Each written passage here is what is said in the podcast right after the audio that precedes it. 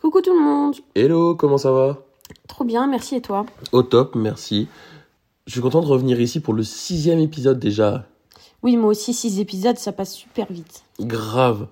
Voilà Hugo, trêve de blabla, plus de films et de séries. De quoi allons-nous parler aujourd'hui? Aujourd'hui, on va parler du nouveau film de DC Black Adam et de la série Les Anneaux du Pouvoir. Un bon programme aujourd'hui. Tu veux commencer par quoi du coup? Euh, bah, je dirais qu'on garde le meilleur pour la fin. Du coup, on va partir sur Black Adam.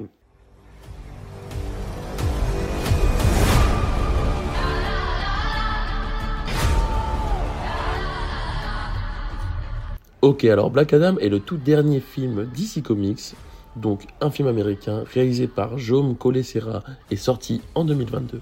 Il dure 124 minutes. Il est le 11e film de l'univers DC et met en scène le personnage Black Adam, créé en 1945 par Otto Binder. Il faut surtout pas oublier qu'il a été pensé comme la version maléfique du super-héros Shazam. Ah oui, on peut voir qu'ils sont de la même famille, de par le gros éclair sur le torse. Exact, et on peut même y voir les sorciers lui offrant son pouvoir, comme dans le film Shazam. L'histoire se déroule sur deux époques différentes. Une dans l'Antiquité et l'autre de nos jours. Dans l'antique Kandak, l'esclave Ted Adam avait reçu les super-pouvoirs des plus grands dieux égyptiens. Mais malheureusement, il s'en sert pour se venger du roi et finit en prison. 5000 ans plus tard, alors qu'il a été libéré de la prison éternelle, il fait régner sa conception très sombre de la justice dans le monde. Oui, en gros, lui, dès que des personnes se mettent sur son passage, il les tue et basta quoi. Ouais, voilà, c'est ça. Surtout qu'à l'époque actuelle, son ancien royaume est désormais contrôlé par des mercenaires d'intergangs qui exploitent toutes les ressources locales et qui imposent leur dictature aux habitants. Ted Adam doit désormais affronter la Justice Society, essayant de l'arrêter. Elle est composée d'Hawkman, Dr. Fate, Atom Smasher et Cyclone qui comptent bien le renvoyer dans une prison pour l'éternité. En vrai, on a quand même un cast de fou furieux. Avec comme acteur principal Dwayne The Rock Johnson, dans le rôle de Black Adam, Aldis Hodge interprétant Hawkman, Pierce Brosnan en tant que Dr. Fate ou bien le caméo de Henry Winkler en Oncle Hal, le premier Atom Smasher. On a aussi un petit caméo à la fin du film dans les scènes post-génériques, mais bon, on vous spoil pas, ça vaut le coup de rester jusqu'à la fin. Petite anecdote, est-ce que tu sais depuis combien de temps le film est en discussion? Euh, non, je sais pas, je, je dirais allez, euh, deux ans à tout casser. Et non, en fait, ça fait pas moins de 10 ans que Dwayne Johnson réalise le film avec sa société Seven Bucks. Dix ans, mais c'est énorme. En fait, pour le présenter lorsqu'il est en combinaison, la production a convenu en amont que la meilleure manière de le, de le présenter était d'en faire un personnage entièrement en image de synthèse. Notamment parce qu'il est très souvent en train de léviter ou de flotter et que sa cape produit des effets qui renvoient des images du futur. Ah non, je savais pas du tout. C'est tellement bien fait qu'on dirait même pas des images de synthèse. Tu savais que depuis le film Shazam, on aurait pu prévoir l'arrivée de Black Adam au cinéma?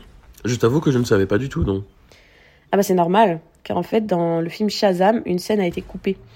Cette dernière laissait entrevoir l'arrivée d'un autre personnage représentant les combattants de la magie, donc Black Adam.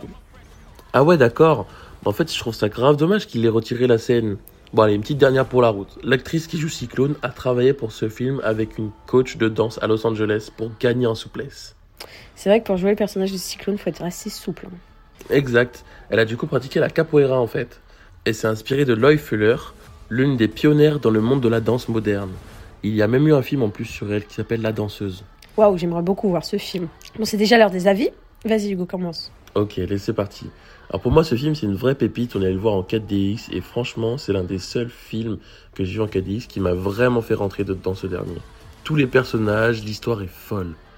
Les décors aussi sont incroyables et le script est juste dingue. Je mets sans hésiter la note de 10 sur 10. C'est vrai que l'expérience 4DX donne une toute autre vision du film. Malgré tout, vous savez que les films de super-héros, bah, c'est mon truc, alors euh, je serais un peu plus critique que toi, Hugo. Malgré que l'histoire tient debout, je pense que le film a été vite écrit.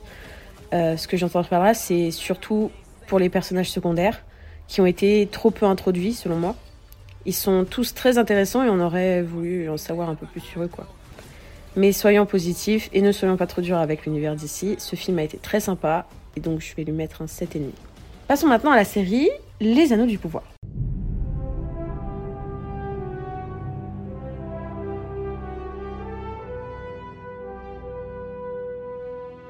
Le Seigneur des Anneaux, Les Anneaux du Pouvoir, est la toute dernière série réalisée par J.D. Payne et Patrick McKay utilisant l'univers des Seigneurs des Anneaux de Tolkien.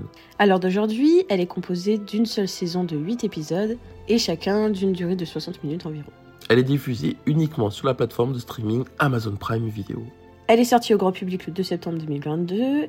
Il leur a fallu plus de 4 ans pour la tourner et la diffuser car Prime Video n'a acquis les droits télévisés qu'en novembre 2017. Cette série se passe environ 3000 ans avant les événements comptés dans Le Seigneur des Anneaux et Le Hobbit. Elle commence durant une période relativement paisible et couvre certains événements majeurs du second âge en Terre du Milieu. La création de l'anneau du pouvoir, l'histoire et la chute du royaume de Numénor.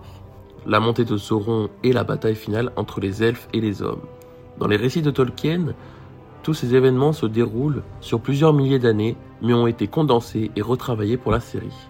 Concernant le cast, on a des acteurs parfaits pour leur rôle, avec Morphy Clark, qui joue Galadriel, Lenny Henry dans le rôle de Sadok Terrier, Dylan Smith incarnant Largo Brand-Pied, ou encore Robert Aramayo qui joue Elrond. Tu savais que Netflix voulait faire cette série sur leur plateforme? Ah bon? Bah non, je savais pas. Mais alors pourquoi c'est sur Amazon maintenant? En fait, c'est parce que Amazon Studio a gagné aux enchères concernant le rachat des droits pour euh, 250 millions de dollars. Oh la vache, mais attends, mais c'est énorme Dommage pour Netflix, parce que je pense que les 250 millions ont largement été remboursés.